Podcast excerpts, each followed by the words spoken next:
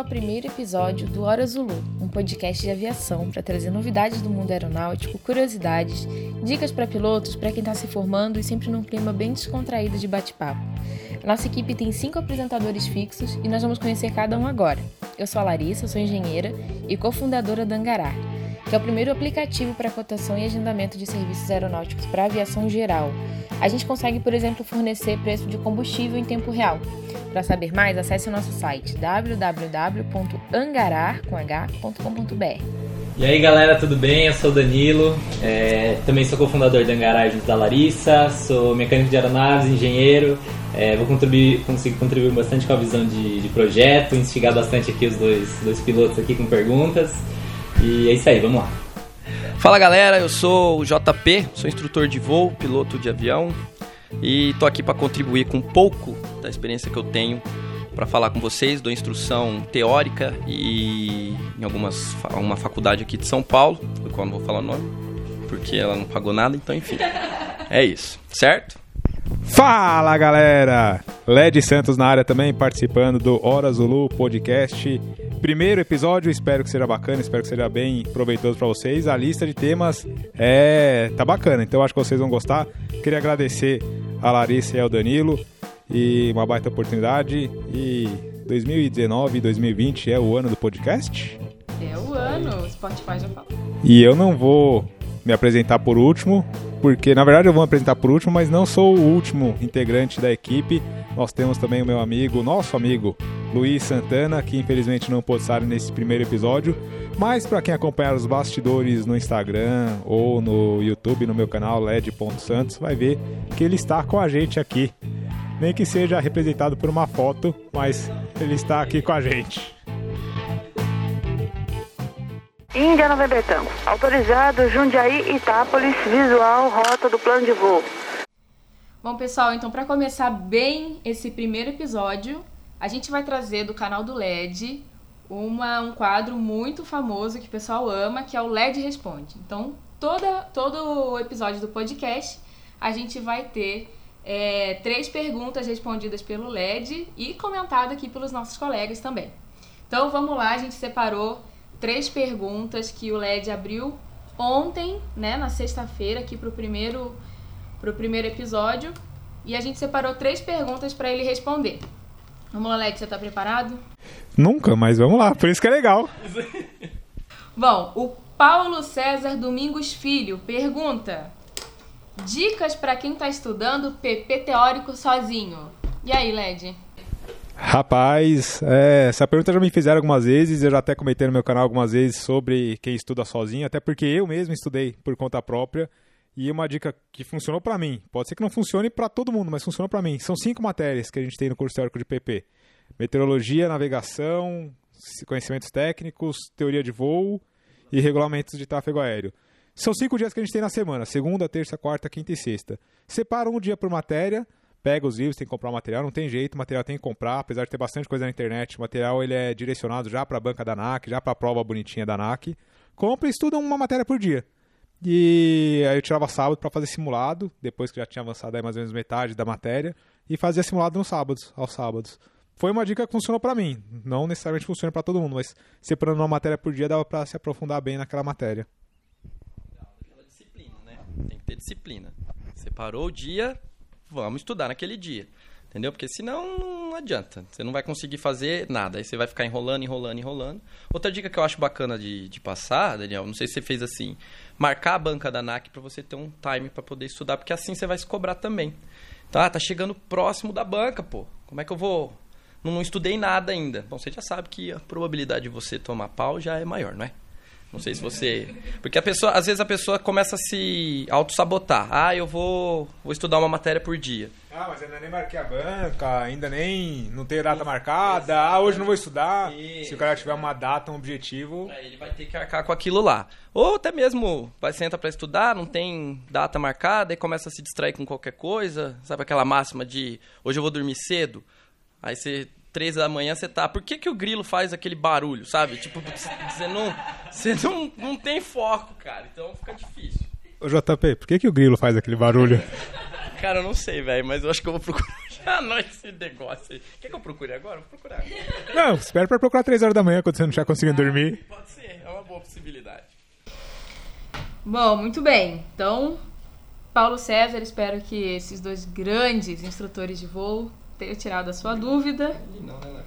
Tem 1,60m. Pô, mas é grande na, na alma, Ah, no não, intelecto, na experiência. Pode ser também. JP. Pode ser. Bom, vamos lá, na próxima pergunta. Diego Underline Dias Santos. Se tiver uma pane de rádio, como os órgãos de controle saberão? Eu que tenho que responder?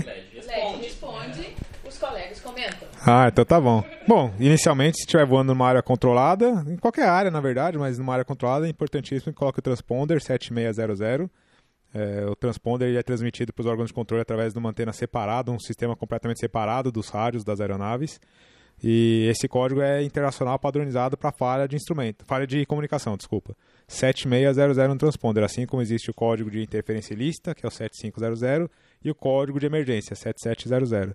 É, às vezes, numa emergência, numa interferência ilícita ou até numa falha de comunicação, o único meio de comunicação do piloto com o órgão de controle é o transponder.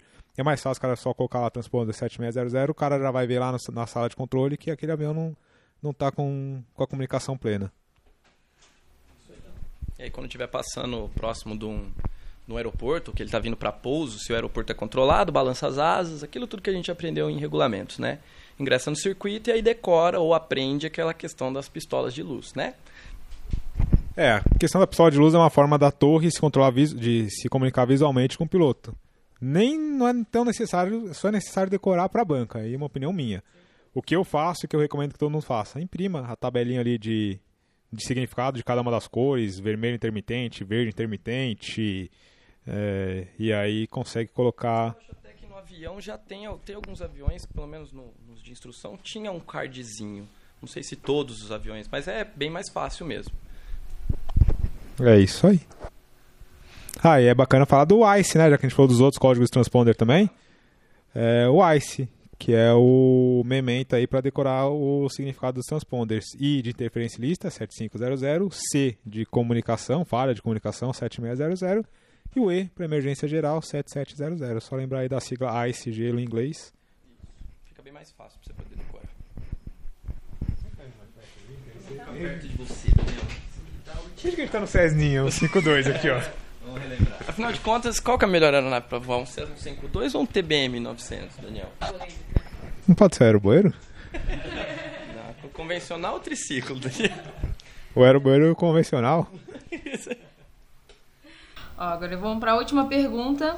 A última pergunta aqui é do Gilmar underline S underline Santos. Algum macete para disciplina de sistema elétrico da matéria de CT? Não entra na minha mente. Emoji de cabeça explodindo. Rapaz. Drama. E aí, professor? Cara que dá aula teórica, tem algum ou não? Eu, o que eu tenho pra falar é. Algumas matérias são mais difíceis mesmo, algumas matérias exigem muita decoreba, tem que decorar. Eu, por exemplo, sou péssimo em matemática, desde a época de colégio. De ter que decorar. Então, assim, uma pessoa consegue decorar uma tabuada em dois dias, no meu caso, demorei dois meses. Mas tem que estudar, tem que ler tem que colocar isso na cabeça. Tem que insistir. Não é que não vai entrar na sua cabeça. Uma hora, aquele velho ditado, né? Água mole, pedra dura, tanto bate até que fura. A matéria de CT vai ser a água mole na sua cabeça dura. Desculpa aí o termo. Uma hora vai entrar, cara. Tem que estudar, tem que assistir, procurar aí formas alternativas, às vezes alguns vídeos no YouTube, na internet, algumas maneiras aí diferenciadas que podem te auxiliar. Essas coisas me deixam extremamente nervoso, né? Porque, tudo bem. Cara, como é que é o nome dele mesmo, Larissa? É Gilmar. Gilmar, vou falar pra você que é o JP te dando um conselho macete, tá? Meu amigo, você consegue entender essa parada aí. Você consegue entender. Você não tá precisando criar nada. Você tem um neurônio, não tem? Então você força ele que uma hora você vai entender sistema elétrico. Você vai ter que entender isso aí. Você só tem que entender, você não tem que desenvolver do zero, cara. Então, quando você terminar, que você passar na banca, aí você volta aqui pra gente e fala o método que você usou pra poder decorar esse negócio, entendeu? Aí já fica de dica pro, pro próximo pessoal. Nervoselho ele, né? Ah, cara, todo mundo é capaz, bicho. É, Todo eu, mundo é capaz. é, eu, eu também dou aula lá em Sorocaba, numa faculdade, mas sobre projeto aeronáutico. E assim, é o que a gente vê lá é que a galera é, às vezes olha a matéria e já tem um pré-julgamento dela É, antes de entender. E tudo que é complexo, assim, tem muitas coisas de projeto, de operação, de manutenção que são complexas, mas a gente tem que conseguir quebrar em coisas menores, né? Isso vai também do professor conseguir fazer, mas você pode fazer. Então, entender áreas separadas, né? Então, sei lá, às vezes em projetos tem muita. é, entra muita física, então você tem que entender um conceito de física antes, se você entender aquilo antes, que é bem mais simples, você vai entender o mais complexo, né? Então, assim, existem formas de você quebrar aquele assunto que é complexo em assuntos um pouco mais é, fáceis de você entender e a hora que você volta para o assunto complexo, entendendo como que ele funciona da A base, base, né? né? Isso. Uhum. É muito mais fácil de entender. Então, assim, primeiro, não pré-julgue nenhum assunto e aí, aí JP. É, Neurônio. neurônio bota pra funcionar. Isso que você falou é interessante, né? Porque as pessoas elas enxergam a matéria, enxergam só um pedaço da matéria. Entender conceito eu acho que é o básico, o básico do básico. Não que você vai se aprofundar nas fórmulas, até porque, dependendo da situação, você não está nem fazendo faculdade para desenvolver, para criar nada. Né? No caso do mecânico de aeronaves, ele vai fazer a manutenção do motor, ele não vai criar o motor do zero. Então, entender conceito às vezes é mais importante do que você aprender a fórmula bonitinho lá. É, porque só, galera, fórmula é assim, fórmula é, é ferramenta.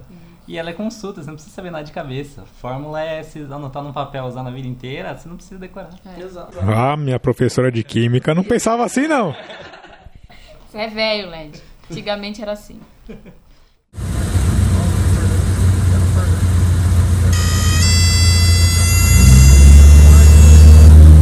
Galera, vamos lá então. Chegamos na parte principal aqui. E hoje a gente vai falar de 10 situações tensas que todo piloto pode passar. Então, primeira situação tensa: praticar stall. Isso é tenso. Você acha tenso, Daniel? É a manobra que eu mais gosto de fazer. Mas agora, né? Quando eu tiver com um aluno, aí vai ser um pouquinho complicado. Você, primeira vez como aluno, como foi seu stall? Só pro seu primeiro stall? O meu primeiro stall, o avião entrou em parafuso. Ou seja, não. não foi dos melhores, não. É, foi uma situação tensa. Pô, mas seu instrutor então deixou você entrar em parafuso? É, deu uma voltinha. É mesmo, é verdade? Você nunca tinha falado isso pra mim. Caraca, foi de Lima Lima? Não, ainda bem. Foi de. Alfa Delta Oscar. Tá, essa é a parte da matrícula, você não põe não, por favor, tá? Só pra, só pra evitar.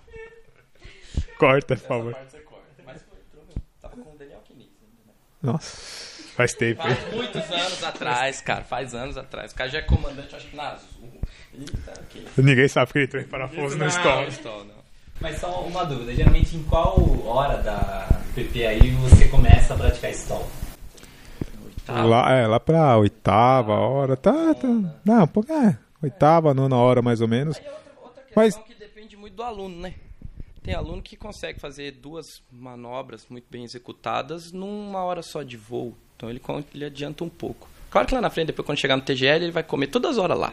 Mas. É, mas só pra explicar pra galera que talvez não esteja entendendo, o stall ele é um pouco mais é, sensível, um pouco mais delicado. A gente fala brincando, o JP entrou em parafuso, eu nem sabia disso, comentou agora comigo. Mas por quê? É uma manobra que a gente perde a sustentação da aeronave e a recuperação tem que ser muito bem executada. E a partir do momento que você perde a sustentação da aeronave, você tem aí diversas forças aerodinâmicas atuando na parte da asa, até o Danilo pode falar sobre isso, que o Danilo é engenheiro. E qualquer coisa aí errada ou não prevista, a aeronave pode entrar em parafuso. Não que seja o fim do mundo. Não, não é exatamente. Até porque o projeto do Cessna, ele é estável, né? Então ele mesmo, você deu o pedal, ele descomandou, só deu um, um giro só. A gente quase não perdeu nem, acho que 500 pés, não chegou a perder isso. Duvido que tenha perdido bem menos do que isso. Uma recuperação no stall normal você vai perder de 200 a 300 pés. Num parafuso você vai perder mais ou menos isso também. Até porque o próprio aeronave se recupera fazendo os procedimentos. Mas por que, que é tenso? Porque o aluno, que geralmente não está acostumado a voar, está fazendo essa oitava hora de voo mais ou menos, está acostumado com um voozinho é, que o avião está sempre voando. Né? E aí faz uma manobra que o avião, principalmente na, na família Cessna, no 5.2, aí o avião praticamente para no ar e perde a sustentação, e na hora que ele perde a sustentação, até por, por isso que o JP falou, dele ser um avião estável, ele dá uma afundada de nariz. Então a sensação pro piloto, pro aluno, principalmente que não está acostumado, é como se ele tivesse, vai, chutando alto, fazendo uma comparação meio esdrúxula aí numa montanha russa. Então o nariz dá aquela afundada e o aluno pode se assustar. Mas é, também é questão de costume. Depois o. Depois de, um- depois a, o negócio vai mais tranquilo. Até porque, na, na, minha cabeça, perder sustentação, né? Ai, meu Deus, o avião vai cair, cara. Vai perder sustentação, eu vou morrer. Entendeu? Não, e não morre nada. Não morre, não. É, bem tranquilo. Tá, todo mundo aqui, todo mundo, todos os pilotos fazem stall. É, manobra de stall é uma manobra que depois que a gente aprende, é como o JP falou no começo, é a mais gostosa. É a mais gostosa, é a mais gostosa. Bem legal. Faz aquele stallzinho, deixa o avião voando no pré-stall, aquela buzininha tocando. Você sente aquele. o, o buffet nos comandos. É bem bacana. Você sente o total poder que você puxar um fio de cabelo a mais o avião estola. Exatamente. O comando fica igual a folga da Kombi, sabe?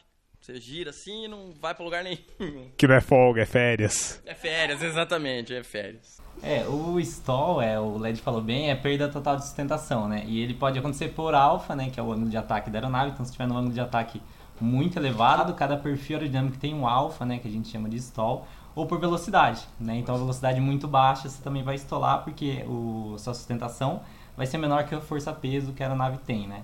É, e na verdade o que eles fazem em projeto é colocar o centro de gravidade à frente do centro de pressão da asa, né? Então a sustentação ela se, ela se divide pela asa e ao longo da corda ela também se divide. Então geralmente a resultante da pressão ela é atrás do centro de gravidade. Então quando a, quando a pressão, a sustentação diminui zero no caso do stall, quem atua é o centro de gravidade. Então o CG joga o aeronave para frente e aí a velocidade da aeronave vai. Então é justamente o que o JP falou. É, você perdeu a sustentação? Não, você tem uma perda momentânea né, de sustentação. Adicionou velocidade, né? A fórmula do, da sustentação velocidade ao quadrado, então adicionou velocidade, você vai ganhar sustentação de novo. E o stall ele acontece de maneira diferente é, entre as duas asas e ao longo da, da, da envergadura da asa. Então, por isso que tem um washout, por isso que o pessoal geralmente deixa o ângulo que a asa é instalada na ponta menor do que da raiz é o então, ângulo de incidência, exatamente. Né? Isso cai na NAX, é, então vamos estudar. Conteúdo de, de projetos também é muito importante para quem pilota. Então, é, o washout ajuda a você não perder o aileron, né? Então, você consegue estolar a raiz, perceber que está estolando a raiz, você tem um aileron ali para controlar. E também a razão de aspecto da asa. Então, lá em projeto, é, a relação entre a envergadura e a área da asa, a gente chama de razão de aspecto, né? O famoso AR. E maiores AR significam asas mais compridas e finas, né? Menores ARs, asas mais grossas né, em relação à corda e curtas. E maiores ARs estolam mais facilmente, né? Em ângulos mais baixos. Então, em projeto, a aeronave já é prevista quando que ela vai estolar, né? Todo engenheiro sabe o ângulo que a sua aeronave estola, e testa, né? Também. A velocidade que ela estola. E tem toda uma, uma consideração de estabilidade e controle para que quando a aeronave estole seja fácil de você recuperar ela. Até esses dias eu vi um vídeo de um Cessna, acho que era um 72, comparado com aquele Icon A5, que é um, não sei se já viram. É um anfíbio, é, um anfíbio ou um hidroavião, isso. E assim, compara, claro que o cara também dá uma, acho que uma exagerada no, no install do Cessna, né? Mas o Icon ele estola assim, parece que ele tá se perdendo um pouquinho de altitude assim por causa de turbulência. Então assim, o projeto é muito importante para você conseguir ter o controle da aeronave em regimes pós-stall, mas é, o piloto tem que estar ciente quando ele acontece, quando ele está começando a acontecer e acho que os... E qual o efeito posterior Isso, disso, né, exatamente, é qual o efeito que ele acontece. Isso aí. Bom, depois da, do engenheiro falando, né? Cara, eu, eu até vou ficar quieto, né? Eu não sabia nem que tinha R, alfa, ângulo de sei lá o quê. Não... não. Eu só conhecia ângulo de incidência e ângulo de ataque, mais nada. Não, mas brincadeiras à parte, o que o Danilo falou do washout da asa também, para quem quiser ver isso, dá para ver muito fácil na, no, no Cirrus, que é um avião até popular, mas a gente vê que o ângulo de ataque, o ângulo de incidência, do, o bordo de ataque dele é bem diferenciado, próximo à região do aileron e no raiz da, na raiz da asa, que é exatamente isso que o Danilo falou do washout, do AR aí, as formas todas, que aí eu me perdi. Química, física, esse negócio aí, eu não entendi muita coisa, mas eu entendi o que ele quis dizer. Porque eu entendo o conceito, entendeu? Eu não entendo a fala, eu não entendo a forma. Exatamente. E é por isso que tem que praticar o stall. Dá medo, dá cagaço. É. A gente já sabe que 8 de 10 pilotos que estão fazendo é. o, a aula já fica assim, putz, é, quero ser piloto, que eu quero ser piloto, chega no stall. É, será que eu quero ser mesmo? Gente, é Mas... normal, viu? Normal sentir aquele gosto amargo na boca. e depois do stall, o primeiro voo solo. É tenso ou não é tenso? Foi tenso para vocês? Olha, a gente se prepara tanto, a gente está tão concentrado no dia Claro, é tenso, obviamente é tenso. Principalmente claro que o instrutor sai do avião assim, você tá naquele avião, é, você parece que assim, você pensa 15 vezes antes de fazer qualquer coisa. É até por isso que não chega a ser tão tenso, porque você tá com a cabeça ali muito concentrada. Entendeu? Não é que você sair pra andar que você não pensa, você vai colocar um pé pra frente e o outro depois, igual você não pensa pra respirar, você respira automaticamente. Ali, tudo que você faz no avião, quando você tá sozinho a primeira vez, você para, parece que você para e se pergunta se tá certo. E a minha, no meu caso, a minha atenção veio e o meu, minha adrenalina veio depois que eu pousei. Que aí você dá aquela relaxada e aí vem tudo à tona. Mas é, assim, é um, um misto de sensações. Tem a tensão, tem a responsabilidade, tem a felicidade, obviamente, tem a sensação de, de missão cumprida, de realização. É um misto de sensações, um misto de emoções. E, claro, a tensão tá aí no meio também, o medo, enfim, tá, faz parte desse misto aí também. Ah, no voo solo. o voo solo é fogo demais, cara. Ah, até porque, pelo menos na, na lugar que nós estudamos aqui, você não sabe quando vai ser seu voo solo. Não foi, acho que com você foi do mesmo jeito, né, Daniel? No dia que eu cheguei para voar meu voo solo, eu achei que eu não ia nem voar. Quanto mais voar solo. É, esse, esse que é o problema. Então você tá lá fazendo TGL, fazendo TGL, o instrutor tá ali te avaliando. Aí a hora que você tá na final ali, ele fala assim, ó, pousa completo ali. Você vai. Antes de você tocar, antes de você fazer o último, né? E aí geralmente é o pior pouso do dia, né? Exatamente. Aí você já vai com aquela tensão, tal, pousa livro ali. Eu não esqueço até hoje qual foram as duas palavras que. As duas, as duas recomendações que o, o, Alves me passou. Eu livrei do, no pátio ali do DAESP, na época não, não deixava o instrutor no aeroclube, deixava ali no, no DAESP, né? Ah, no aeroporto de Jundiaí. É, no aeroporto de, de Jundiaí. Aí eu perguntei para ele duas coisas. Eu falei, eu preciso refazer o cheque de motor? Ele falou que não. Aí ele falou para mim assim, ó, duas recomendações. Fica calmo, você já sabe fazer. E a segunda é não me esquece aqui. Cara, foi a mesma coisa que. Não foi ele, mas foi outro instrutor que falou a mesma coisa. Não me esquece aqui. Não esquece que me buscar aqui. Não me esquece aqui. Eu falei, tá bom, pode ficar tranquilo tal.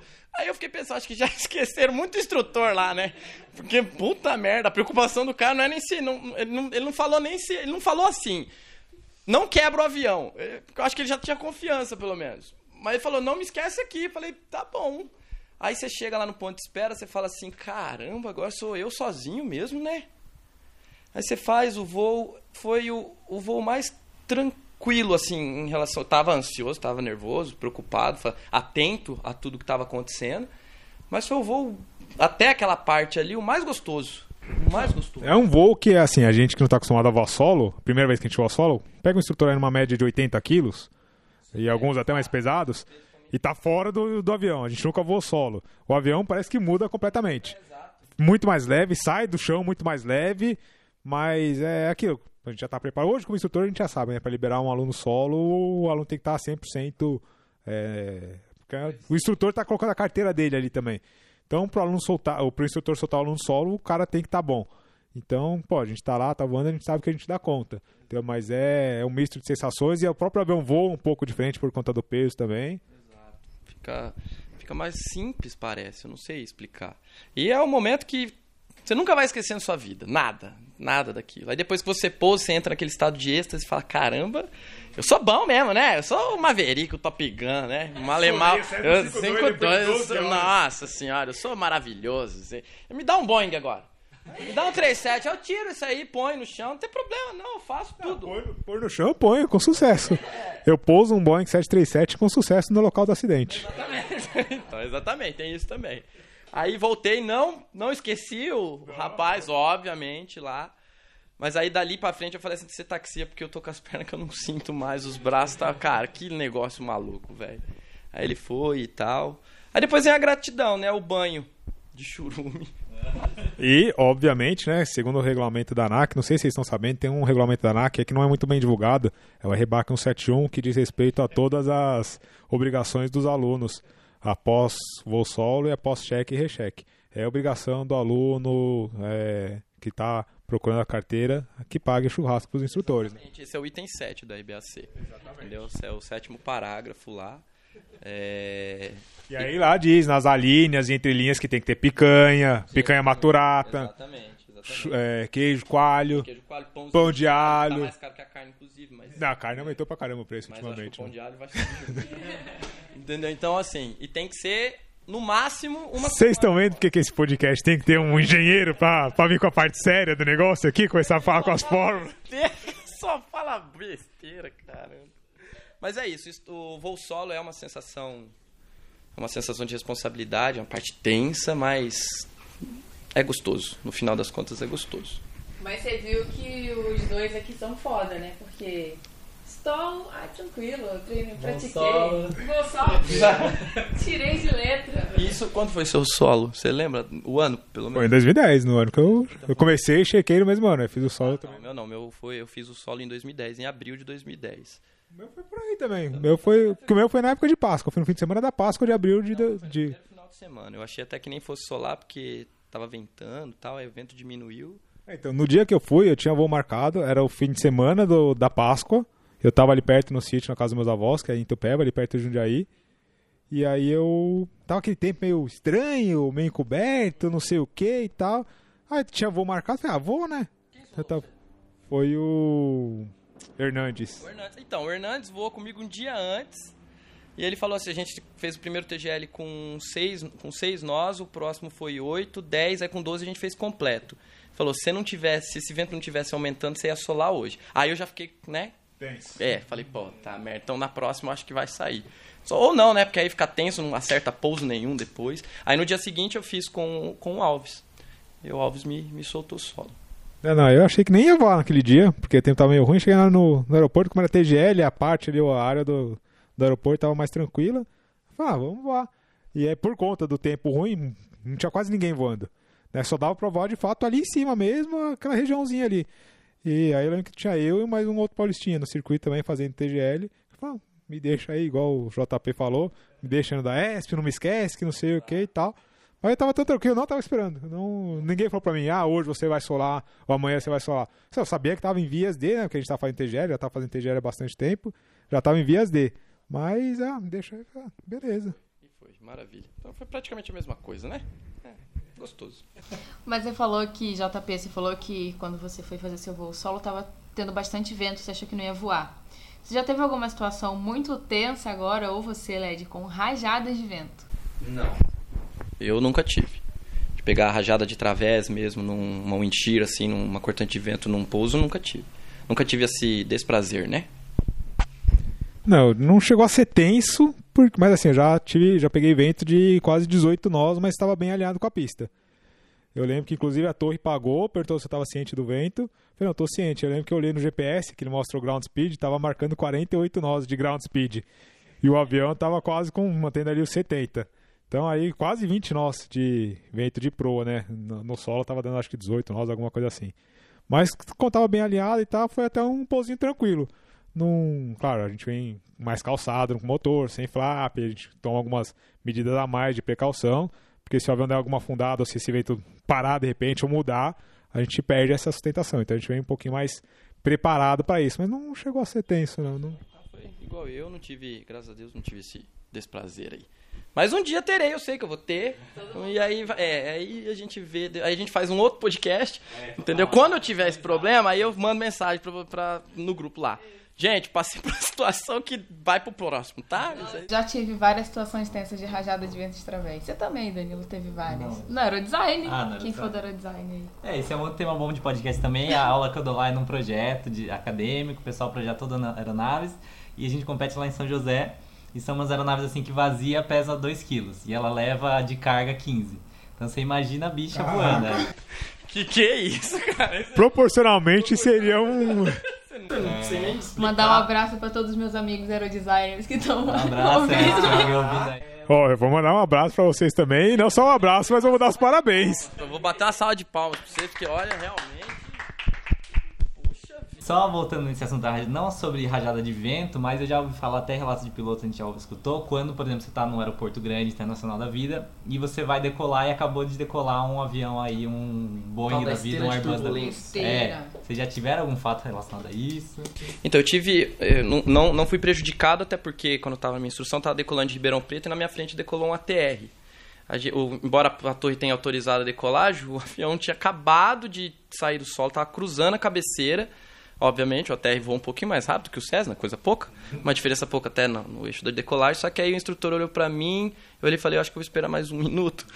Né, pra gente decolar, porque se pegar essa esteira de turbulência desse rapazinho aí, não vai ser nada agradável. Então a gente tomou essa precaução aí mesmo. Aí quando passou um minuto, a gente decolou e não teve nenhum problema com relação à esteira, né? Eu, meu único fato com esse de turbulência, desculpa aí, um momento babaca, foi no TBM. Ai, ai, o meu TBM, senhora, momento. Não, mas foram dois. Foram dois episódios que eu senti bastante a esteira de turbulência. Bastante, assim, que eu senti. Daniel, Calma, calma, calma, eu vou contar a primeira vez. A primeira vez. vez teve mais. A primeira vez não foi com o TBM, a primeira vez foi com o Cessna 172. E sabe qual foi a esteira de turbulência? No meu próprio Cessna 172. Mentira. Juro. Eu tava fazendo 360, bem apertadinho, bem. eh, tava voando bem em cima da casa do- dos meus avós, lá em Tupéva, próximo a Jundiaí. E tava fazendo 360 ali, mas que é 360 bem apertadinho, sabe?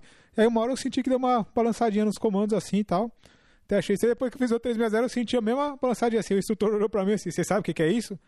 Eu, obviamente, não sabia, né? Falei, alguma turbulência, alguma rajada de ar quente, alguma ar quente, né? Coluna de ar quente subindo. Falei, ah, esteira de turbulência do nosso próprio avião. Fazem 360. Falei, oh! O rabo tá batendo em você então? Né? O rabo, você tá fazendo. É, mais ou menos isso. Sim, mais tá ou menos isso. Aí eu falei, oh! Aí dá aquela puff na cabeça, né? Explode a cabeça. Nossa, então não existe. Mas assim, é, dá uma micro balançada, porque é uma esteira de turbulência não serve no 72. E agora o momento babaca do TBM. É um oferecimento de socata. Daher TBM. Nós estamos voando nos Estados Unidos, numa aerovia, vindo para pouso depois de decolar de Oshkosh. É, a gente já tava. Um oferecimento de, sei lá, Wisconsin, não sei onde é que é, mano. É Wisconsin, é. Aí a gente já tava vendo no TCAS que tinha uma aeronave, a gente não sabia qual ainda, que tava vindo atrás da gente. E lá nos Estados Unidos o Forfight, o aplicativo do iPad, ele funciona com o ADSB. A gente viu que era um 747 da Frontier. Não sei se era um 747, eu acho que era um 747. A Frontier não tem 747. Não? Não. Tem MD-11, tem... Qual é o maior avião que eles têm? 320, a Frontier. Ah, Então, não... Enfim, não lembro qual companhia que era. É que tinha um Frontier que Era tava... o 74, era o avião. Era um avião grande. Não, eu lembro que tinha 747, mas não sei, era um avião grande. E aí a gente viu que era, acho que era um 747, acho que não era da Frontier, mas era porque eu lembro que a gente falou, nossa, é um avião grande, é um 747, enfim. E aí a gente, no, porque no ADSB ele mostra qual que é o avião. E passou exatamente acima da gente, 2 mil pés acima. O... E aí ele passou, a gente viu ele passando, passou, deu, sei lá, uns 2, 3 minutos daquela balançadona no avião. Mas aí balançou forte, sabe? Aí balançou mesmo. Só que na hora, como já tinha fazer uns 2, 3 minutos que tinha passado o avião, já nem lembrava mais que era esteira de turbulência do avião. Aí o comandante André- Castanho falou: ah, é o 47 que passou aí, é a esteira de turbulência dele. Aí balançou mais do que o Cezinha, obviamente, né? E a gente tava abaixo do 747, né? 2 mil pés, então a esteira de turbulência ela desce, né? Ela vai descendo. E a gente pegou, ela tava exatamente na mesma aerovia, no mesmo eixo da mesma aerovia que a gente tava. Aí deu, aí deu pra sentir o efeito da esteira de turbulência. Infelizmente eu não tinha essa experiência, senão eu ia gravar pra mostrar no vídeo. Mas é que você nem imagina. Não, nem imaginei. Aí depois eu fiquei esperando os Estados Unidos inteiro, já até chegar no Brasil. Toda vez que eu vi um avião que ia passar no mesmo eixo da aerovia, eu ficava esperando e não teve mais nenhum. Puta merda. É, bom, esse caso aí teve um caso famoso do 380, acho que com o Gulfstream também, que jogou ele pra baixo e tal, e fez um puta de um estrago também. Foi feia a coisa. Ter turbulência não é pra brincar, não. É um momento tenso mesmo. Ah, na questão de projeto, em- a gente considera, por exemplo, os efeitos da asa sobre a empenagem. Então, assim, a empenagem, ela está sob um escoamento é, diferente da asa. Né? Então, é, a empenagem, geralmente, ela tem uma eficiência menor porque ela recebe uma velocidade menor que a velocidade da asa, por influência da asa. Né? Isso depende da posição da, da empenagem, do, do profundor, depende é, do formato da sua asa, depende do formato do seu, do seu profundor, mas é diferente e também é uma coisa que, que é muito importante nessa questão, principalmente de rajada lateral, é, a aeronave, claro, é dimensionada, o tamanho da superfície, o tamanho da, da, das, da superfície que é fixa e da, da que é defletida, é, e principalmente a distância dela em relação à asa. Então, se você tem uma distância maior dessa superfície em relação à asa, você consegue ter um- uma autoridade maior sobre, sobre a asa, sobre o eixo é, direcional de voo. Quando você dá o comando de leme para um lado, a aeronave tende a entrar em rolamento para o lado que foi dado o comando. Então, você tem que ter um aileron que consiga trazê-la de volta. Assim, para as aeronaves grandes é, é é meio ok, mas para o aerodesign lá é um TDL. Então, às vezes, a aeronave consegue ter a autoridade de leme, mas o, pro- e o aileron para conseguir manter o, o eixo dela de voo reto nivelado. E na questão da esteira de turbulência, então, Danilo, é... A, qual aeronave que se sai melhor? A aeronave tem uma cauda em T ou aeronave que tem uma cauda padrão? Aí depende muito, assim, porque na verdade a estabilidade da, da aeronave, ela é medida, a estabilidade estática tem jeitos mais é, exatos aí da gente medir, mas a estabilidade dinâmica em si é mais qualitativo. Hum. Então assim, a gente chega em, em conclusões é, através de cálculos, mas no final, da conta, no final das contas é o piloto que testa. Entendi. Então, durante a rotina de teste da aeronave, é que o piloto vai dar o feedback, né? Então, assim, na verdade, é, a aeronave pode ser, se a aeronave for muito instável, se o, se o piloto garantir que a aeronave tem uma qualidade de voo número 1, um, número 2 e tal, é, geralmente ela vai sair melhor, independente da posição de, de, de empenagem. É, depende mais no geral, né? Se a aeronave, o piloto testa, responde geralmente a um questionário e tal, existem vários métodos, mas Como ele que é o fala... nome daqui desse questionário? É Cooper Harper, né? Cooper Que geralmente o pessoal usa. É, ah, sei lá, essa aeronave aqui eu fiz, sei lá, 30, 40 voos com ela e a média do, dos reviews, né? Do rating é 2, é 1, um, né? Que seria um, um review bom.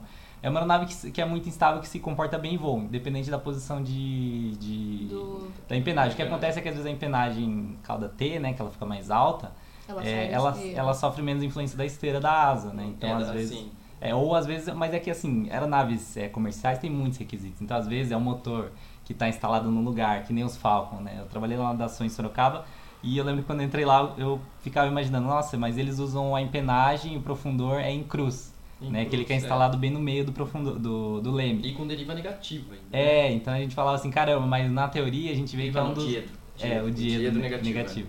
A gente vê que é um dos tipos menos eficientes, mais pesados. Só que, por exemplo, o Falcon 7X, 8X, ele tem o, mo- o terceiro motor, a tubulação que alimenta o terceiro motor, ela fica bem ali no, no leme. Hum. Então já é uma região que é muito reforçada.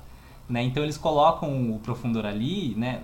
Vários motivos, claro, mas é, um dos motivos é que aquela região já é muito reforçada. Então, em vez de ele botar lá no topo, que ele vai ter que fazer um reforço para colocar Sim, aquele profundor ah, no topo do Ela leme, ele Já usa o usam ali. reforço. É, porque assim, na verdade, o grande desafio da indústria aeronáutica sempre vai ser aeronaves mais leves, né? Vazias Sim. mais leves. Só que isso conflita diretamente com a resistência dela, né? Com a capacidade dela de aguentar esforço e tudo mais. Então, é, é- é requisitos, né? Aeronaves têm requisitos. Pode vir de operação, pode vir de manutenção, pode vir de qualquer lado. E o projeto reflete muito esses requisitos, né? É, é uma desgraça, né? A gente vê que É. tem uma lista de requisitos, aí às vezes você resolve por um lado e aí você ferra por outro, porque tem um milhão de requisitos. É tipo um cobertor curto? Você, Isso, você puxa, de- pé, cobre a Exato. cabeça. É, e aí você você tem que dosar ali, né? Isso. Você nunca consegue atender dois requisitos assim que são muito É, conflitantes. você vai Tem ter que, chegar num compromising, né? É, é. Tem que chegar num, num meio termo ali. Aí a gente que tá voando lá não a- acha um pouco complicado, só tem que os pilotar, é.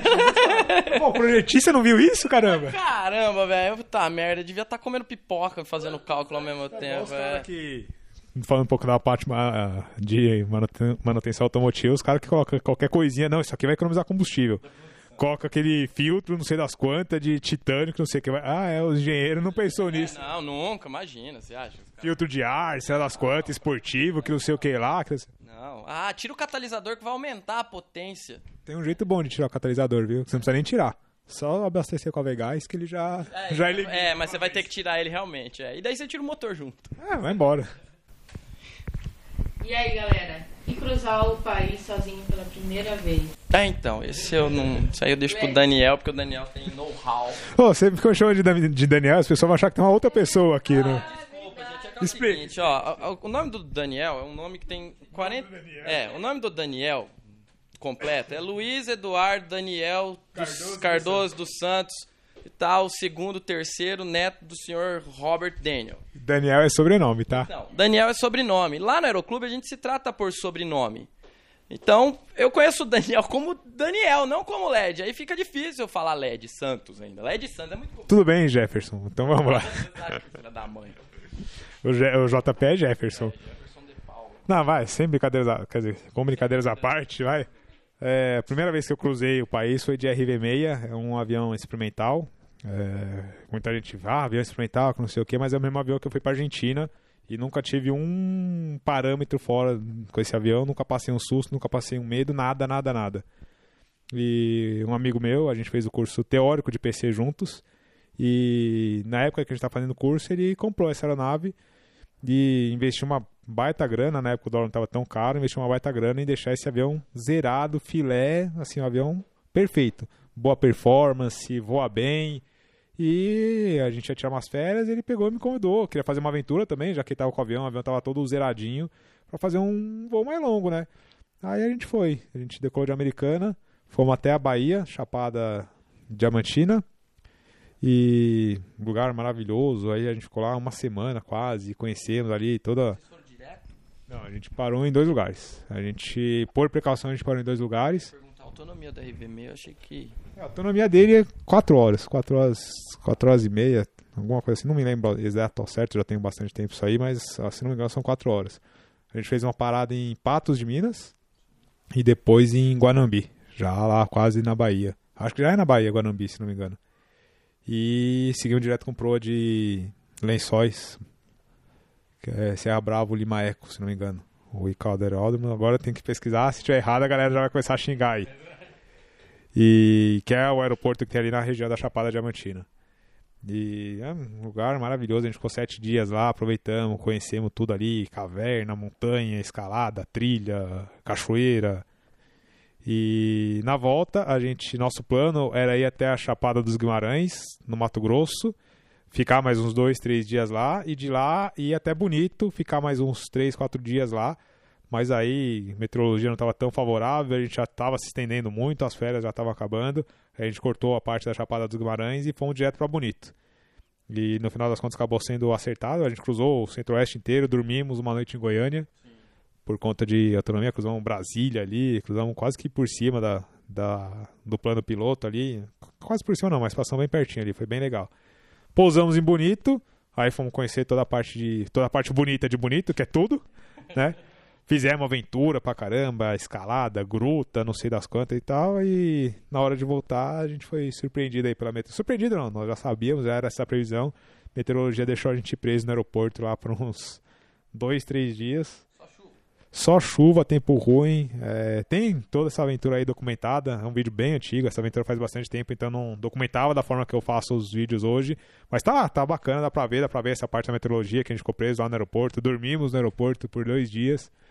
Foi bem bacana. A gente decolou de lá é, já sabendo que a meteorologia não estava tão boa. A gente voou uma parte assim, meio que por cima da camada, claro, sempre mantendo referências visuais, mas assim, não era aquele voo cavoque tranquilo. Pousamos em Três Lagoas, Mato Grosso do Sul, quase na divisa com São Paulo. Aí pernoitamos o Fabiano, que é o dono do avião, que foi com, com quem eu fui junto. A família dele tinha uma casa ali perto, em uma cidade que é em São Paulo, lá na verdade, eu esqueci o nome agora. E a gente ficou lá na casa dele um dia e no dia seguinte a gente seguiu até a Americana. Bacana, tá vendo? Então foi uma experiência assim. é, Eu tinha só carteira de piloto privado, checada. É, Meus voos, o máximo que eu tinha feito eram voos até, sei lá. Eu já tinha ido pra, já tinha ido pra Três Lagoas, inclusive. Você já feito- Foi tinha depois feito- que você fez aquela navegação? Ah, Eu já tinha ido, inclusive, pra Três Lagoas, que foi a navegação mais longa que eu já tinha feito. achei que você tinha feito depois. Já que você já tinha ido pra lá, achei que você tinha Não, feito foi antes. Mas até então, só em instrução, só em ambiente de instrução, aeronave de aeroclube, é, com instrutores aí altamente capacitados. O Fabiano, por mais que tivesse as carteiras lá, já tinha até checado a carteira de PC também. É, não tinha a mesma experiência que um. Não tinha a mesma experiência que um instrutor tinha, por exemplo. Então, tanto para ele quanto para a gente, fez um planejamento aí bem metódico, quase seis meses de planejamento. E tudo deu certo, foi uma experiência incrível. Assim, e o mais legal é você ver no final do dia que o planejamento que você fez deu certo. Isso aí é. Essa puta, não, vou chegar lá e eu vou, vou saber que a tempestade vai chegar três horas depois, que eu vou gastar tanto de combustível e que na hora que eu chegar lá eu vou pousar e vou falar com fulano de tal. E na hora que você chega lá, você fala com fulano de tal, a tempestade chega três horas depois. É, o mais legal é isso. É isso, assim, a gente tá já aqui no, no quarto item, assim. De todos, no fim, a gente vê que a chave é planejamento. Planejamento. Planejamento, isso é uma coisa que eu falo muito nos vídeos, é uma coisa que eu falo muito para os meus alunos, é uma coisa que eu bato muito nessa tecla. Que planejamento, não só planejamento do plano A, plano B, plano C, os planos de contingência, não só para aviação, mas para tudo que a gente faz na vida é o que, que importa e funciona. Planejamento para quem quiser fazer o curso de piloto privado, por exemplo, se planeja, junta uma grana. Não, fazer meu curso de piloto privado, mas agora não tem dinheiro, mas vamos planejar para daqui a um ano fazer. Entendeu? Se você seguir aquele planejamento ou economizar 500 reais por mês, mil reais por mês, sei lá, se você seguir esse planejamento, você vai ver que no final vai dar certo. Entendeu? Então é por isso que o planejamento é muito importante e seguir o que está que tá feito no planejamento. É isso aí. É, chegando na metade dos nossos itens. O que, que vai vir? O que virá agora? Nossa, agora é uma coisa que pode ser meio tensa mesmo, gente. Ó, vou ver aí. Mas levar o primeiro passageiro é tipo uma responsabilidade grande. Uma vida a bordo ali que não é a sua. Passageiro. É, é. É o meu primeiro passageiro, pra te falar bem a verdade, eu nem lembro quem que foi. Porque foi algum parente meu. Cara, não tem significado. Não, foi. É que o meu primeiro. É que assim. Não, eu vou, vou abrir um parênteses aqui. Foi um parente. Foi um parente, foi algum amigo, algum. algum- algum conhecido. Eu acho que não foi minha mãe. Minha mãe não foi a minha, minha primeira passageira, mas foi algum amigo, um conhecido. Mas foi numa aeronave de instrução com o instrutor a bordo. Então, sempre que a gente tá com o instrutor a bordo, metade da atenção que a gente sentiria num voo normal, já, pô, qualquer coisa o instrutor assume, entendeu? Então, aí que a gente vai chegar lá. Então, meus primeiros passageiros, os primeiros voos que eu fiz levando alguém, geralmente sempre tinha um instrutor junto. Então, eu vou mudar para o primeiro panorama que eu fiz como piloto. Porque eram pessoas desconhecidas, que eu não tinha intimidade. Eu era o piloto em comando sem instrutor. Aí é, dá uma certa tensão, uma certa responsabilidade. Não só pela segurança, a questão da segurança, quando a gente está liberado para fazer os, os voos panorâmicos, a gente já está com a carteira de INVA checada, já tem uma certa experiência de voo, então a gente já sabe voar, a gente já está preparado para o que der e vier, vamos dizer assim. A gente nunca está preparado, mas a gente tá um pouco mais, tem um pouco mais de experiência. Mas tem a responsabilidade, pô, será que ele vai gostar? Será que vai sentir medo? Qual que será a reação desse passageiro? Será que ele vai ficar com medo, vai começar a me bater, fazer pergunta, mandar voltar de imediato? Será que vai vomitar em cima de mim? Tem tudo isso. E é, é isso mesmo. E a gente fica nessa tensão de saber como que o passageiro vai reagir ao voo. Então a gente quer, claro, tentar trazer a melhor experiência para ele também, sem transparecer nosso nervosismo, nossa ansiedade. Então é tem essa tensão. Além do que, o voo panorâmico é um voo que a gente está fazendo não a baixa altura, mas a gente está fazendo em cima da cidade. A gente tem todas as condições de retornar para pouso em segurança, mas está em cima da cidade, sem muita margem de segurança, é, tentando mostrar. Tá no limite da margem de segurança. Tá no limite da margem de segurança, dentro da margem, mas no limite. Então é, a gente começa a colocar tudo isso aí na. Na ponta do lápis. Exatamente. Ah, tá. Não, passageiro, né? É, foi minha esposa e meu pai. Só que a gente tava com, com um instrutor a bordo que tava mais tranquilo, é mais tranquilo, não, não mexia, mas eu, eu me sentia mais confiante nisso, né? Mas é, de fato, você fica pensando, você fala, poxa vida, são, são outras pessoas. é, Então você, você fica meio tenso. Você não sabe como o passageiro vai se portar, né? Então, que nem o Daniel falou, você coloca uma pessoa desconhecida, acho que é pior ainda, né? Você não, não convive com o cara, você não sabe. O panorâmico é um voo complicado, né? É, a gente. Tem aquele voo panorâmico que o cara fala. A gente sempre faz um briefingzinho antes, né? Fala, e aí, já voou alguma vez em avião pequeno? Costuma passar mal? Passa mal quando você anda de ônibus? Não, eu sou, não, não passa, não, que não sei o que e tal. É, ó, é o cara. Aí chega na hora do voo, o cara vai ficando meio verde, branco. Eu já vi esse panorâmico que o pessoal vomitou, faz parte, não. É, não sei porquê, algum médico, algum fisiologista deve entender, mas geralmente passa mal na hora do pouso. Não sei porquê. Não sei se tem um, um descarga de adrenalina, alguma coisa assim. É, já tive casos aí do pessoal que tá morrendo de medo, que não quer nem entrar no avião. Na hora que decola, fala, ó, é isso. Não vai, não vai balançar mais do que isso. Não, começa a aproveitar e não quer mais pousar, quer ficar voando pra cá. Tem de tudo. Então é. Depende muito do passageiro também. Tem aqueles que são tranquilos, tem aqueles que querem pilotar o avião de qualquer jeito, tem aqueles que acham que. Ah, tenho 14 horas de Flight Simulator, deixa eu voar. Esses, esses são os mais legais, né? Esses aí são os mais legais. O Danilo é assim? O Dan- Danilo é comandante master de 747. Nossa, Flight Simulator é, meu Deus. 747 e tal, não sei o que, chega no Cessninha não consegue manter 70 nós. Né? Aí. Mas é, tem. Esses passageiros são engraçados, velho. Tem de tudo. Tem de tudo. Eu acho que é meio difícil porque eu sinto assim que você é o, o comandante, né? Você é responsável ali pela. Você é o responsável pelaquela aeronave, pelas vidas, aquelas pessoas. Então tem uma responsabilidade imbuída também. E daí você soma a imprevisibilidade da pessoa que vai estar ali, e daí fica mais nada com experiência e planejamento. Mas e vocês, quando foram o primeiro passageiro de alguém? Eu, eu lembro que foi um Conquest. Eu lembro. Eu me comportei super. Na verdade, foi assim: era um Conquest. Desculpa aí, pessoal do Empire, eu não queria andar nessa. Olha, olha só. Hum, Preconceito, talvez. Projeto nacional. Projeto Nacional, eu fui errada. Tava errada. Não, mas eu não queria, na moral. Eu falei assim, ah, não precisa. Tô de boa, eu tava trabalhando. Eu falei, não, deixa quieto. E aí, no fim, o Ivan insistiu muito, muito, muito. Eu falei, não, vamos lá, então. O Danilo já tinha ido, ou fui eu primeiro? Não, lembro. foi a primeira Ah, eu fui a primeira. Eu fui a primeira? Foi. Nossa, cavaleirismo. Não vá Nossa. você. Morra primeiro. Morra tipo primeiro. Né, se você voltar, eu Eu vou. E daí, beleza, eu fui, foi no aeródromo Coroa do Avião, é, lá perto de Recife. Então, tipo assim, o que eu fiquei um pouco tensa é que era o seguinte: ele tinha, tipo, um- umas elevações logo na saída da pista.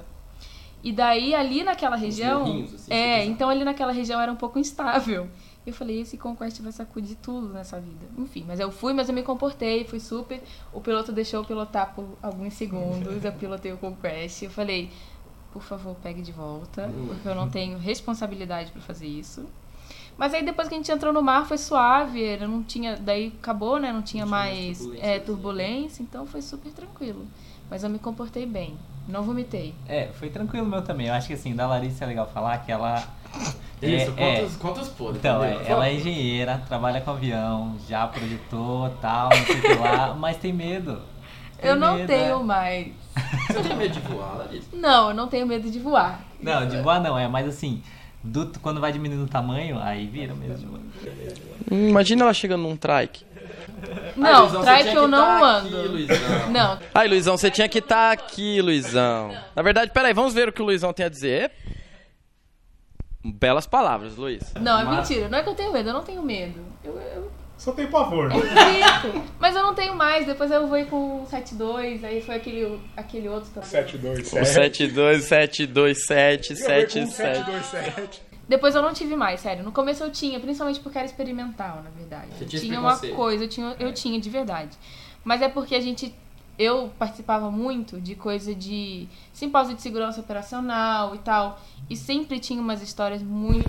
É, mas quando a gente fala em se- vai em palestra de segurança operacional, se você for, você não voa nunca mais vida. Daí eu ficava meio assim, falava, putz, não que o Conquest, tipo, o Conquest ele tem uma qualidade de projeto, de fabricação, mas assim, kit, por exemplo, é uma coisa que eu fico meio assim. Eu tenho que conhecer a pessoa que montou e confiar. Não, é extremamente importante, não só até a aviação. A aviação comercial é segura por quê? Porque a gente sabe que eles seguem um monte de, de normas, regulamentos, não só as empresas, mas as oficinas também. Quando a gente vai diminuindo a, a aviação, a aviação menor, por exemplo, é, eu, eu vou o Cessna 152, 172, mas não é qualquer Cessna 152, 172 que eu vou entrar. Entendeu? Não é qualquer aeronave experimental que eu vou entrar. Se eu não conhecer a manutenção daquela aeronave, se eu não conhecer o dono, se eu conhecer quem que cuidou daquela aeronave, eu não vou entrar. Entendeu? Igual o RV que a gente está comentando agora, eu só voei, a gente só atravessou o Brasil porque ele comprou a aeronave, fez uma manutenção, uma vistoria pré-compra muito bem feita, muito detalhada, fez uma manutenção muito detalhada depois, a ponto de tanto eu quanto ele termos a confiança de entrar no avião e cruzar o Brasil. Entendeu? Eu vou nos aviões do Aeroclube porque eu conheço, tenho certeza de como funciona a manutenção. Entendeu? E tenho certeza que é confiável. Mas não quer dizer que eu vou entrar amanhã, ah, tem um 772 dando sopa aqui, eu vou entrar. Não sei como que tá. Então, isso é, é extremamente importante. E assim, e. Então, agora está feito o convite em rede nacional para o senhor Danilo e dona Larissa voarem a bordo do Cessna 72 e nós no comando. Nossa! Nossa, 100% já. Honra! Com emoção, é exatamente. Ó, fazer stall, Parafuso. a gente vai fazer rajada de vento, turbulência. Exatamente. Fazer tudo isso, as 10 coisas mais, a gente vai mostrar na prática. Nossa. Aliás, é uma coisa que. Voltando aí pro, pro tema de passageiro, tem passageiro que é um machão e tal, pede voo com emoção. Aí tem passageiro que é um pouco mais light, tem passageiro que você fala, não, pode ir pilotando aí, você vê que o cara tem um- uma certa experiência, tem tudo isso aí também. Aí a gente faz voo com emoção, aí a gente vai dar só uma. É, muda, uma, é, dá um- uma mudança brusca aí na atitude, nem chega a dar um G muito. O cara já, ah, que legal e tal, já sai todo feliz, tem de tudo. Muito bem, agora já que a gente tá falando de passageiro que tem medo de tudo, que falaram que era eu aqui. Agora o clássico, a situação tensa clássica. Pane. JP? Não, eu nunca tive pro- processo de pane real, né? Eu não. Ainda bem que. Até porque os aviões que eu vou é aquilo que a gente comentou ali atrás, sabe? Da manutenção, sabe de tudo. Mas assim, em momentos tensos, por exemplo, urubu, né? Eu considero o urubu como uma pane. Porque ele te dá uma pane. Um pânico, né? E tal. É, nunca, nunca atingi um urubu, mas já atingi uma coruja em Sorocaba, numa decolagem de um noturno lá. E a sensação depois disso é estranha. Você não sabe onde bateu, né? Tá, tá sendo bom esse podcast que eu tô sabendo de várias coisas do JP que eu não sabia. Fale mais disso aí, JP. Eu não, não sabia disso.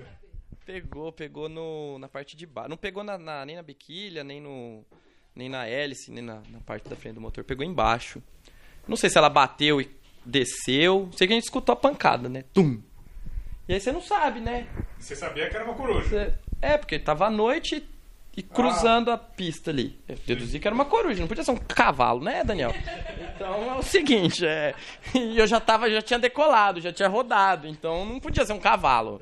Eu, né, deduzi que fosse uma coruja, porque era à noite. Ah, nunca vi. Eu, pelo menos, nunca vi. Inclusive, vocês têm algum comentário a respeito de um urubu voando à Tirei uma noite? foto do urubu voando à noite, só que saiu escuro. Ah, não, não pegou, né? O flash não tava bom bacana, isso aí depois. Podia botar isso no vídeo, né? Inclusive. Quando deixa o dinheiro falar, vai deixa o dinheiro falar que já tá muita besteira. Ai, ai, não, mas só o urubu, né? Pois é, você Então, dá. normal? A gente decolou, e aí eu falei pro instrutor, vamos, vamos pousar e ver? Ele falou assim, que diferença vai fazer a gente pousar aqui ou pousar lá? O parâmetro tá normal, pressão do óleo normal, temperatura normal, tudo certinho e tal. A gente faz um circuito e vê se muda alguma coisa, né? Se não mudar, a gente segue, volta pra Jundiaí. E aí foi exatamente o que a gente fez. Só que pegou embaixo, não deu um leve amassadinho só. Foi. Só que é aquele negócio, você fica sem saber onde Que pegou, que, de que gosto de. boca. É, que gosto de, de fezes, sabe? Sim, na, na boca, assim. E. Aí você chega. Foi a única situação, assim, mais. Mais delicada, assim, que eu passei. O resto foi urubu. Inclusive tem um vídeo nosso fazendo, dando instrução. Você vai olhar pro lado e vê um urubu e você quase se caga também, porque você não tava vendo urubu e ainda achou que eu tava zoando da sua cara, né? Mas enfim. É, tanto urubu que eu vejo que eu nem lembro mais das- de, de todos os urubus que eu vejo. Então, mas foi a única situação, assim. Só que eu fico imaginando o dia que, que eu tiver que passar. Então, claro, manter a calma, tudo tranquilo, ok. Mas aí você fica analisando onde que poderá dar, é, dar essa plana. E se o lugar tiver muita montanha e não tiver uma pista próxima e tal, aí você, poxa, Por isso que um bom planejamento é fundamental. Então, se você fizer um planejamento de navegação, você sabe onde você vai passar, áreas que você pode pousar, aeroportos que estão próximos da sua rota, sempre à frente da aeronave, cinco minutos à frente. Pô, aqui tá cheio de montanha, mas há cinco minutos atrás era um, uma planície, um descampado, tava menos pior do que aqui. Às vezes você não vai para um lugar bom, você vai para um lugar menos pior. Então, às vezes tá, ficou para trás, entendeu? Então, é, isso também entra na parte de planejamento. Exatamente. Então a gente fica sempre pensando. Então, e o piloto tem que estar preparado exatamente pro pra pane, né? Não é à toa que em simulador de voo de qualquer lugar que você for fazer, eles não treinam um voo reto, nivelado, bonitinho. É pane atrás de pane, é pra você se acostumar e se ambientar. Então, A imagem clássica que a gente vê quando procura World Strike, aquele para-brisa do A320, é tudo trincadinho assim. Sim. O cara não vê nada. Sim. É, o urubu é uma coisa que é bem perigosa é, e tá presente no dia a dia. Já tive uma panezinha, uma panezinha pós-decolagem, mas era uma pane elétrica. É, após a decolagem eu senti um cheiro de queimado e uma leve fumacinha assim atrás do, do painel.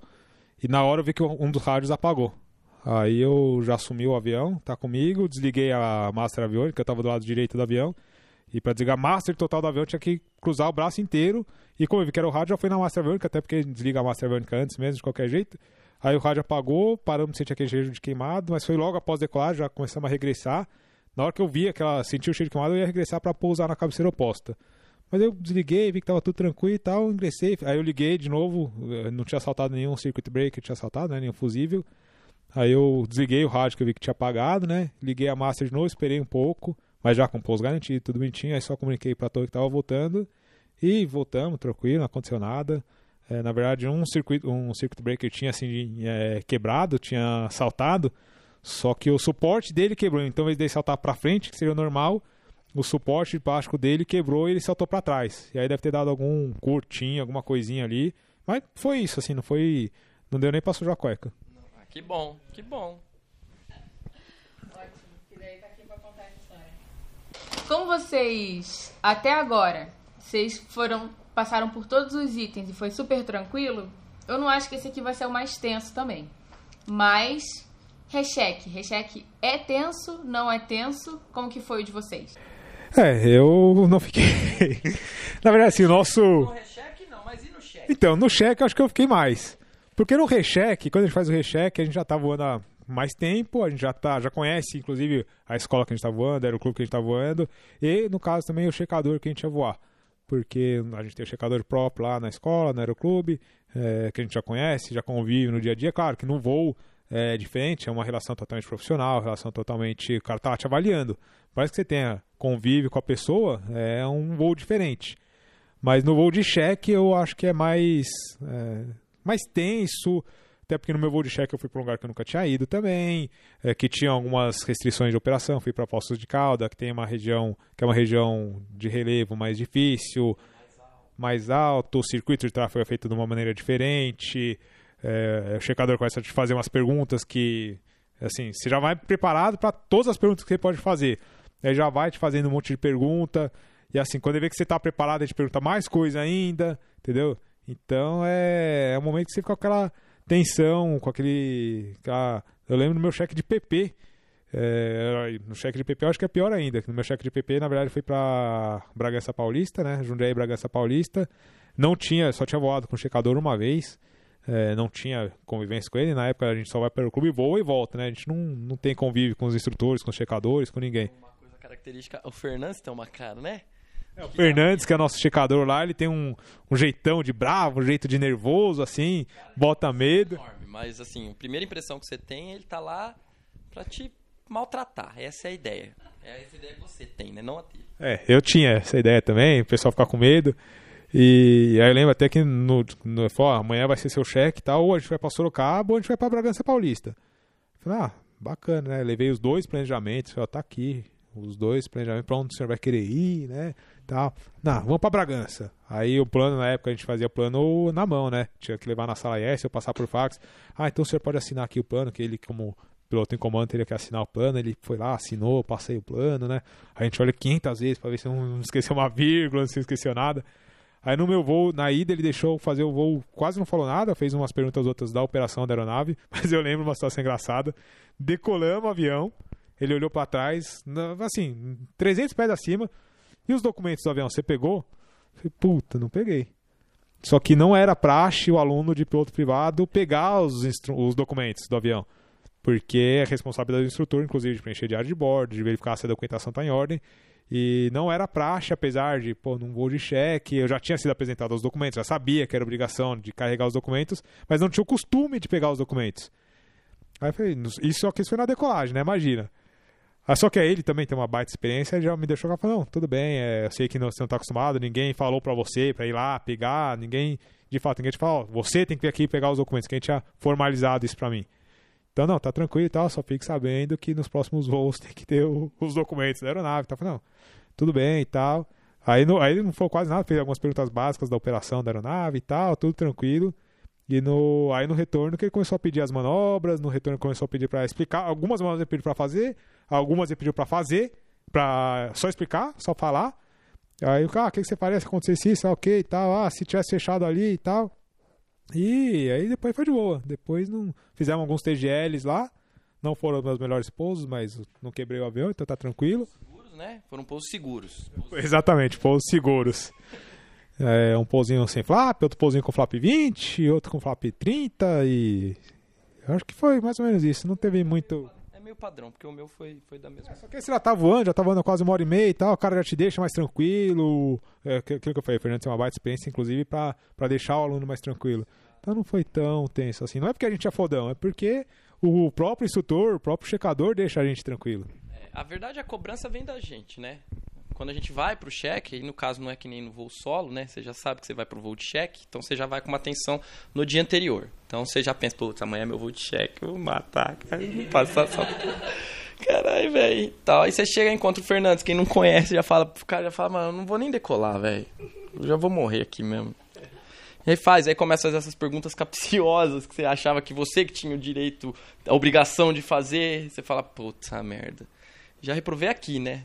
Mas não vou até lá, não. Mas foi mais ou menos, o meu também foi mais ou menos assim. A gente decolou, tudo tá. Eu lembro que tava bem, era bem, foi bem cedo, meu voo foi às 7, não sei se o seu, seu foi de- bem de manhã.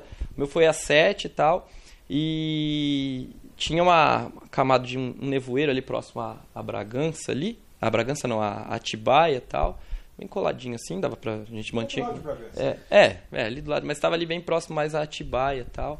Aí, aí eu tive a sorte de ele não ter me pagado o pane. Ah, Ele não me pagou pane. Só que ele pediu pra brifar a pane. É aquilo que você falou. Aí tal, não sei, o que e tal. E eu tava com um cagaço, era já justamente nisso, na pane. Na pane? Na pane. Falei, pô, você, eu não sei onde ele vai me pagar a pane. Por isso que tem que. Mas Né? na vida real você É, sabe. não, então, é exatamente. Só que eu era PP, né? Pensava que era piloto, né, Daniel? Então você sempre achava que, puta merda, eu vou ser reprovado é nisso aqui. O meu esposo também foi igual o seu, seguro, lá em, em Bragança, exatamente e tal. É, só que o Fernandes, ele deixa você mais relaxado tal, ele não fica, não te pressiona tanto. Ele pede, aí pediu lá a coordenaçãozinha de primeiro tipo, de segundo tipo, tal. Falou pra não fazer muito, que ele não tava É, afim de enjoar. Porque ele tava, não queria enjoar muito e tal, não sei o quê. E depois eu entendi isso quando fiz o curso de INVA, que realmente pro, pro instrutor que tá ali do lado e o aluno fazendo a coordenação, o instrutor é, sofre bastante, né? Aquela negócio mexendo lá e tal. E... Mas foi bem sossegado. Foi bem sossegado. Foi bem sossegado, não foi, não foi tão ruim, não. Hum, a gente não... O que que foi? O ca... O, ca... o que que foi, ô, ô Luiz? O que que você quer? Ah, o Luiz, é, o Luizão tá querendo conversar com a gente. Ah, mas é pra não. É. Pronto. Tá bom, Luizão, beleza? Tudo aqui. O Luizão tá, tá falante, o Luiz, hoje, né? Tá bastante falante e tal. Então foi isso, não teve, não teve nada, nada muito. A, a cobrança é mais nossa mesmo. No, no, foi o de cheque. Porque o de recheque. Você vai é meio que. é, seguir- é, seguir a receitinha de bolo lá, mas não dá tanta, tanta, tanto pânico. Igual do cheque, não dá. Principalmente cheque de PP, velho. É, porque eu acho que também tem a experiência, né? Você já passou por isso, passou? Sim. Tem, então não dá aquela emoção. É. No geral, é levar o checador pra voar, pra passear, né? É isso que ele quer. É.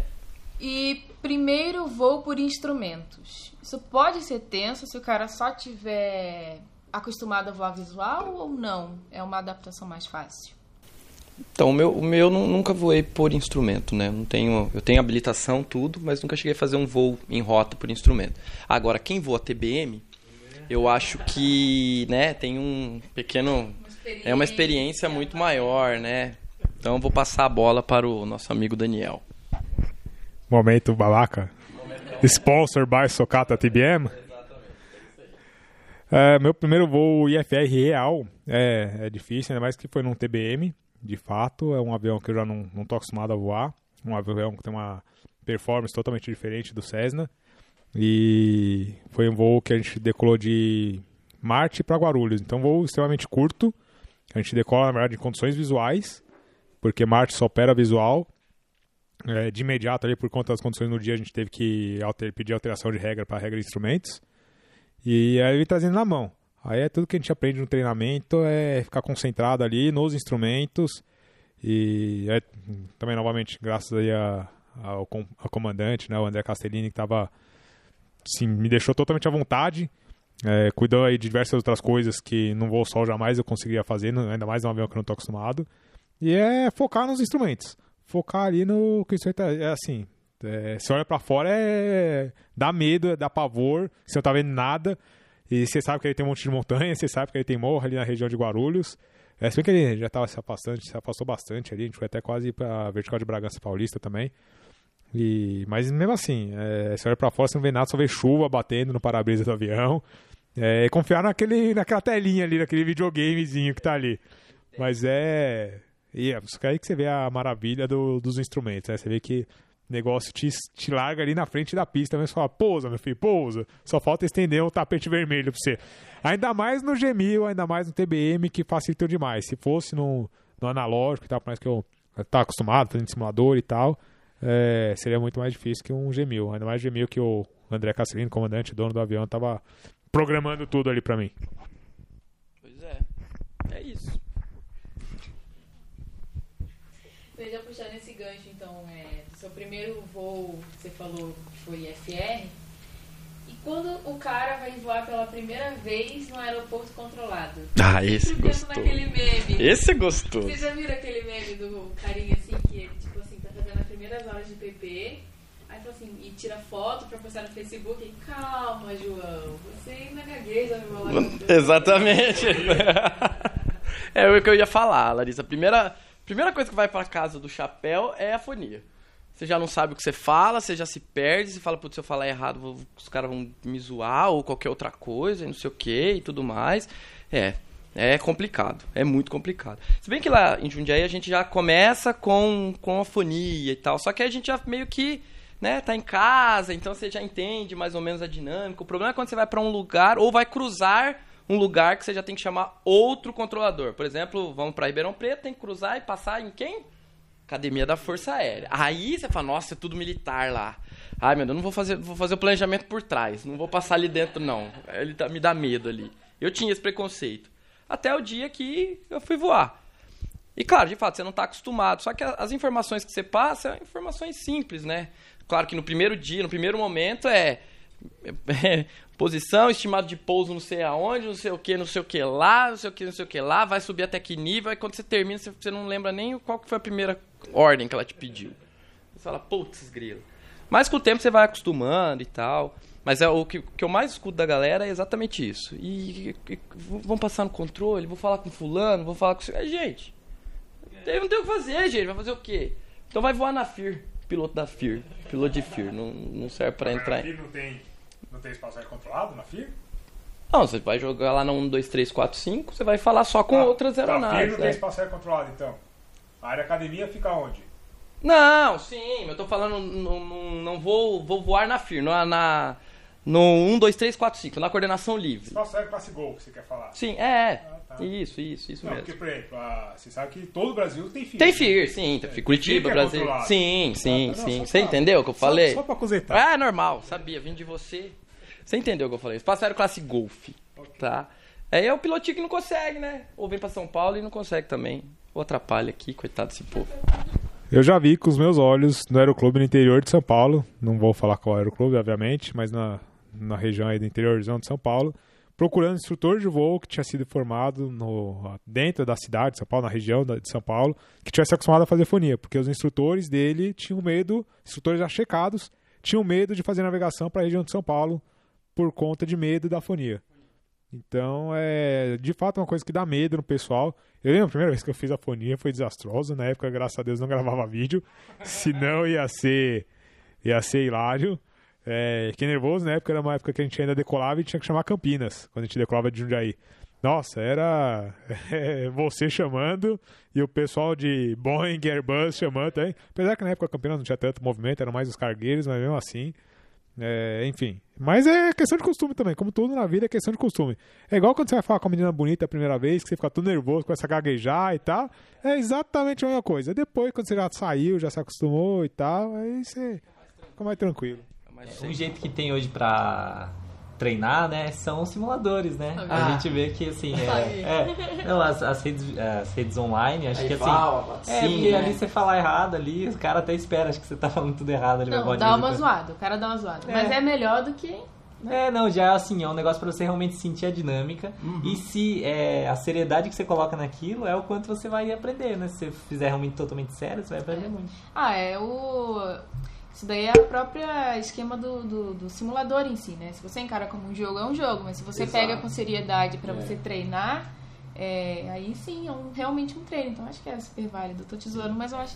É, e tem uma outra ferramenta muito válida também, que eu diria que é o YouTube, né? Você for lá, tem o canal do LED Santos, tem vários vídeos ali que tem fonia e tal, acho que é uma ferramenta bacana também. de- Siga! Ah, isso é massa. Siga o LED Santos no YouTube, ative o sininho, Hum, é, compartilhe deixa- no deixa seu zap, deixe seu like. Passa a conta depois que eu deposito.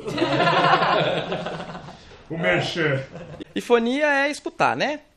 Quanto mais você escuta, mais você se familiariza. Então, quem tiver condições, tem. Como é que, que eles. Tem um site que.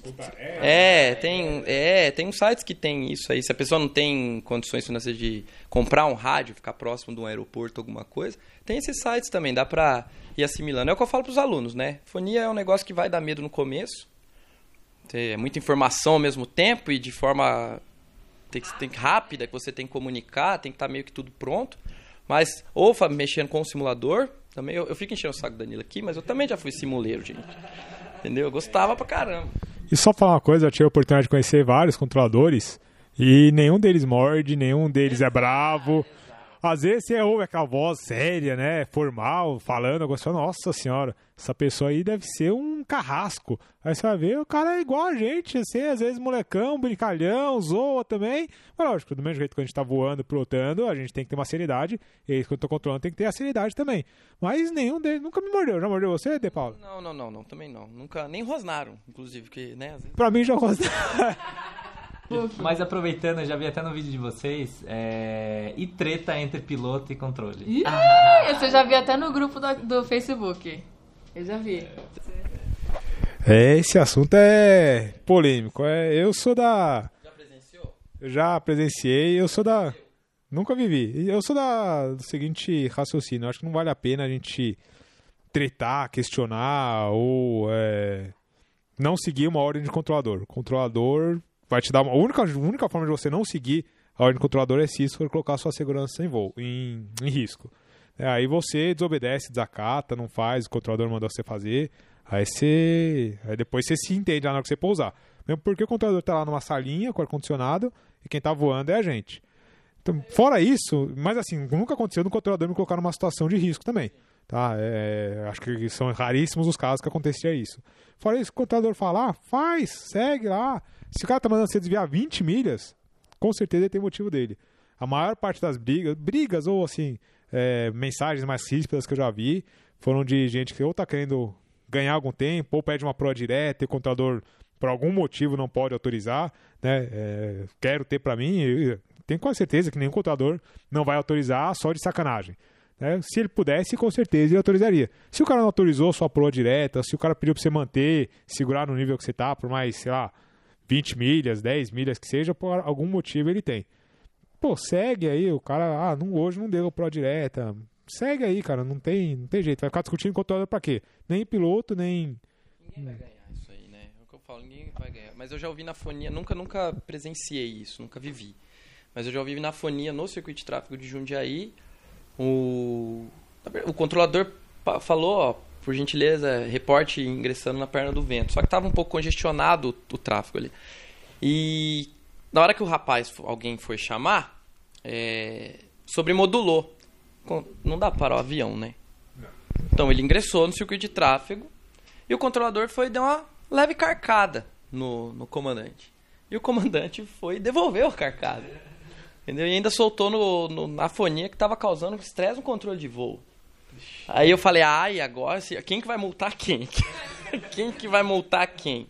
E tal. Aí eu São cont... situações que acontecem, são situações que, de fato, foi sobremodulado, congestionado. Às vezes não dá pra você falar pro cara, e aí é o que você falou, não dá pra estacionar o avião. E aí você, isso falando como piloto, aí você falando como controlador, o cara, pô, tem um avião que entrou no circuito de tráfego que eu não tava esperando. Você tava me preparando pra quatro aviões e agora tem cinco. Então, assim, a gente consegue entender um pouco dos dois lados, mas é aquela situação que quem vai multar quem, né? É o que você falou, não tem muito o que fazer. É, porque. E outra, não sei se também é. Às vezes o. Já tá no final do turno, cabeça cheia, aí pega outro, né? Tem tudo aquele negócio, né? Fator humano, né? A pessoa tá nervosa, alguma coisa nesse sentido. Mas o que eu acho que é engraçado é isso, as pessoas começarem a bater boca na fonia. Igual o caso do Kilo Lima Uniforme, que é um caso antigo, de um piloto de helicóptero aqui em Congonhas, que Ficou famoso, ficou ótimo, famoso, internet, isso, e não na sei o que e tal, que o controlador falou pra ele aprender a voar, e o, o piloto mandou ele aprender a controlar, que não sabia o que ele tava fazendo, aí virou aquele salseiro todo. O que que adiantou? Nada, Quem ganhou o quê? nada. Pra quê? Pra quê? Dá, eu ganhei, claro. Eu rio até hoje desse áudio aí, porque eu- os dois rachando o bico, mas não, não- ninguém ganha nada com isso aí. Não, não vai mudar nada. Ah, tudo bem, seu planejamento era pra fazer o voo em tal, queria uma pro direto pra economizar 10, 15 minutos. Pô, mas o controlador não te autorizou, mas seu planejamento já era o antigo. Então, Você não vai pô, fazer o quê? Não tem, não tem por que ficar nervoso, né? Acho que qualquer estresse, qualquer discussão só, só vai tumultuar. Eu lembro uma vez que eu tava em Jundiaí. Aí, eu não vou falar da- de qual que era a matrícula da aeronave, mas eu lembro que o rapaz pagou a torre, lá, o solo, pagou a cópia. Aí eu, ah, tá ciente da, da informação, vento tal, autorizado, sei lá, qual que era, e etc e tal. O cara falou na fonia. Autorizado Jundiaí, Bragança, na, via corredores e etc e tal. Aí o cara da torre não, não deixou passar, né? Coisa, cara. Não tem condições. É, tá- Puta, A merda. cara da tua mandou um confirme. A cara é que vocês falam muita coisa. Mas isso já faz tempo. E outra, aí isso vale pros pilotos, né? Quando, o- quando o controlador pergunta se o senhor tá pronto, cópia. Esteja pronto. É cópia, senhores. Pode anotar, é pra copiar a mesma informação. Não precisa gravar tudo na cabeça, né? Não vai conseguir. Então, copia. Viu? Aproveitando esse assunto aí, tem um vídeo muito legal no YouTube. Depois eu vou ver qual que é o canal. Se não me engano, acho que é LED Santos o nome do canal. Que ensina como fazer uma cópia, o craft, fazer o craft bacana. Então, inclusive, acho que até tem um, o senhor lá indo pra Campo de Marte fazendo a cópia, né? E essa cara aí que você tá fazendo de que não assistiu o vídeo, né? Não ativou o sininho das notificações. É que podcast não tem vídeo, mas uma carinha de que não, não sabe o que eu tô falando. Esse vídeo eu não lembro mesmo, não. Canalha, sem vergonha. Eu já assisti muito. Eu vou botar todos os vídeos que eu assisti lá. Você vai ver. Tem bastante. Tem uns que eu passei. Passei, desculpa. Infelizmente passei. Você assiste todos? É uma premissa de. Não queria, tem uns que eu não queria assistir. Ah, que, que bom que você é sincero, né? Tem uns que eu vou falar pra você. Chato, hein? Os videozinhos já. Aproveita aí, gente, vai lá no canal do LED, segue o canal, deixa uma curtida, ativa o sininho, faz todas essas coisas. que eu não sei falar de YouTube. O segundo é de graça. Galera, e agora, fechando aqui com chave de ouro, uma atenção que na verdade é uma atenção que todo piloto quer. É tudo que o piloto busca, É. mas também, dependendo, pode ser meio tenso. É, não sei, assim, é, às vezes o. É, não sei, porque é uma responsabilidade que você É. tem, às vezes você gosta de pilotar por outro motivo. O hobby. É. Mas enfim. Vamos cozinhar lá mais. Não, gente, é o primeiro emprego oficial de piloto lá. Agora eu sou piloto contratado. falar isso aí. Pula essa, próxima.